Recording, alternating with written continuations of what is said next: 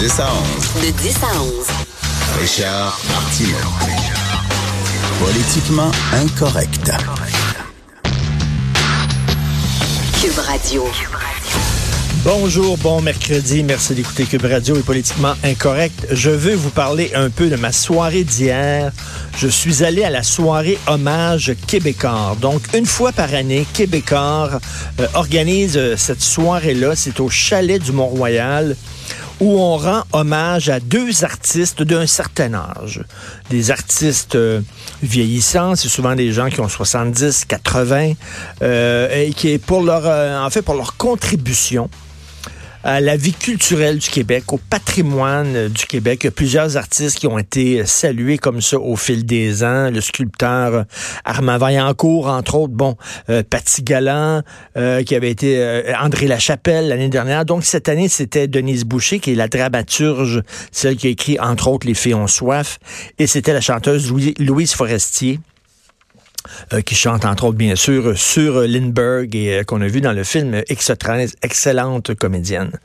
Donc, et j'adore cette soirée-là. Chaque année, j'ai très hâte d'aller à cette soirée-là. Pourquoi? Parce que c'est rempli d'artistes vieux.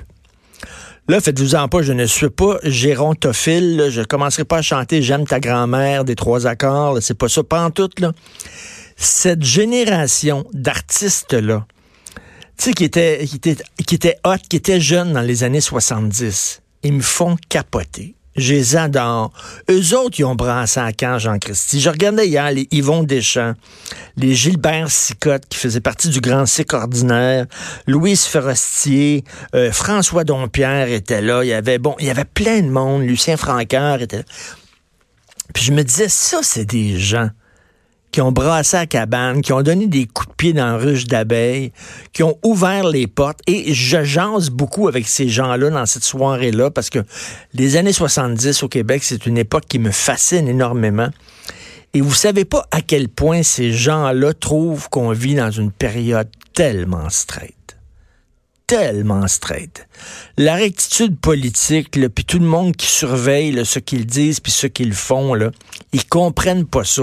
Eux autres, au contraire, c'était à l'époque, comme je le dis, tu brassais à la cage, tu tu, tu, les fenêtres, tu défonçais les portes à coups de pied dans la porte. Aujourd'hui, on ferme les portes que ces gens-là ont ouvertes.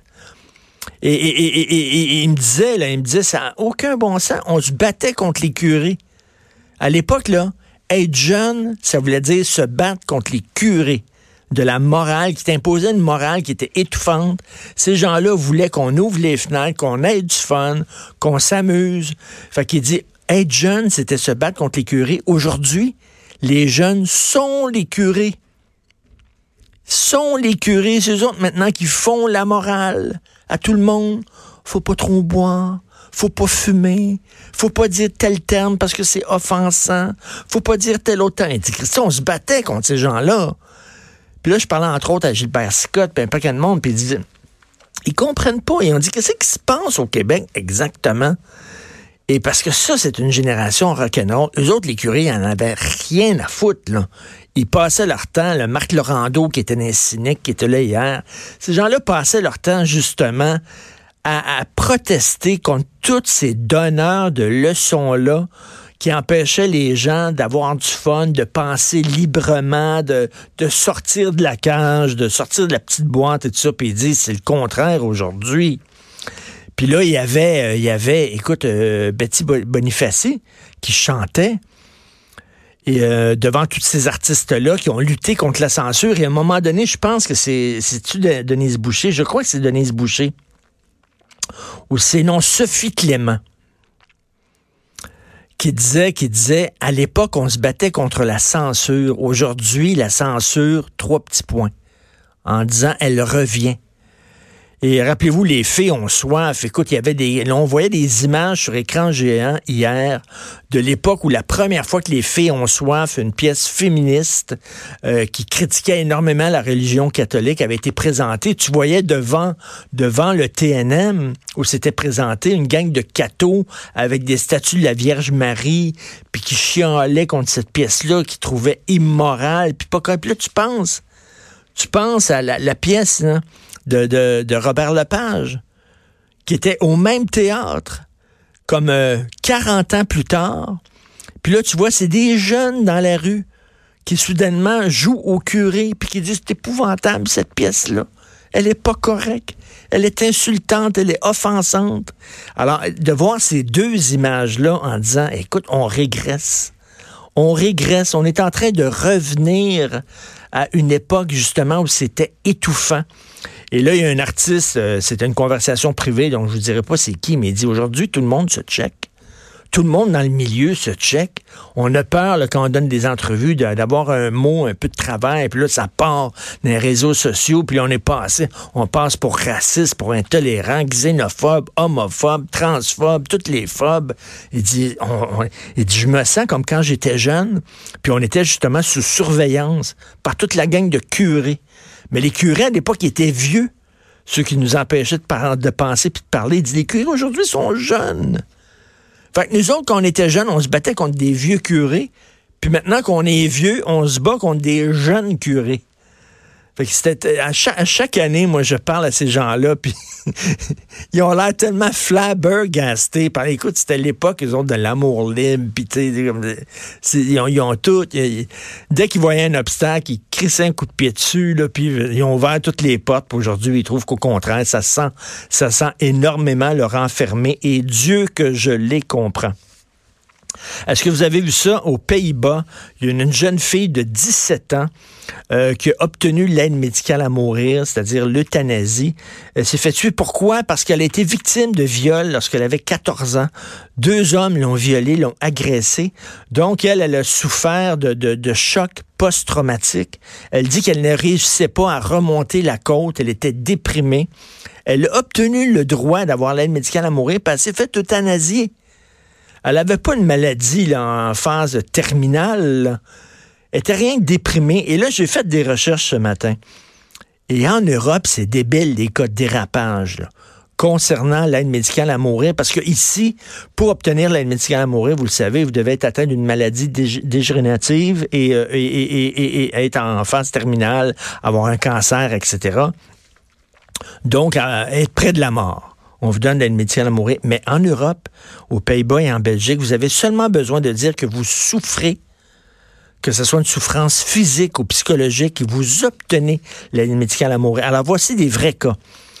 Deux jumeaux euh, de 45 ans qui étaient sourds, qui étaient en train de devenir aveugles parce qu'ils perdaient la vue à cause d'un glucome, pardon. Alors, les deux ont obtenu l'aide médicale à mourir. Ils étaient sourds et aveugles. C'est pas cancéreux, là. Une fille de 24 ans qui souffrait de dépression profonde. Elle s'auto-mutilait, elle avait des idées suicidaires, est allée voir trois médecins. Je ne sors pas de ma dépression. Pardon, je perds la voix. Et ils lui ont obtenu l'aide médicale à mourir. J'ai comme un virus. En Belgique, on dit que chaque année, il y a 60 cas d'euthanasie chaque année. Ce sont des gens qui souffrent de dépression, qui sont déprimés, qui sont bipolaires et on leur donne l'assistance médicale.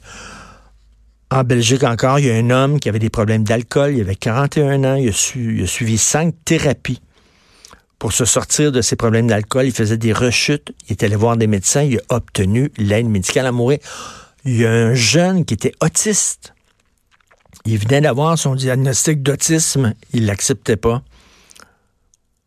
On l'a tué, on l'a euthanasié. Donc, Là, tu sais, ce qu'on dit sur le suicide, c'est une solution permanente à un problème temporaire. Le suicide, des fois, c'est certain que tu es, dépressif, euh, tu passes à travers une période sombre, tu vois pas la lumière au bout du tunnel, mais tu t'en sors. À un moment donné, il y a des médicaments, il y a des thérapies, tu t'en sors. Là-bas, non. C'est une cause, effectivement, c'est une cause où tu peux parce que tu es dépressif, parce que tu es bipolaire, parce que tu as des problèmes d'alcool et de toxicomanie, on te donne l'aide médicale à mourir. C'est vraiment le free for all. Donc, c'est pour ça, ici, il faut faire attention, il faut avoir des garde-fous. C'est certain qu'on n'est pas rendu là.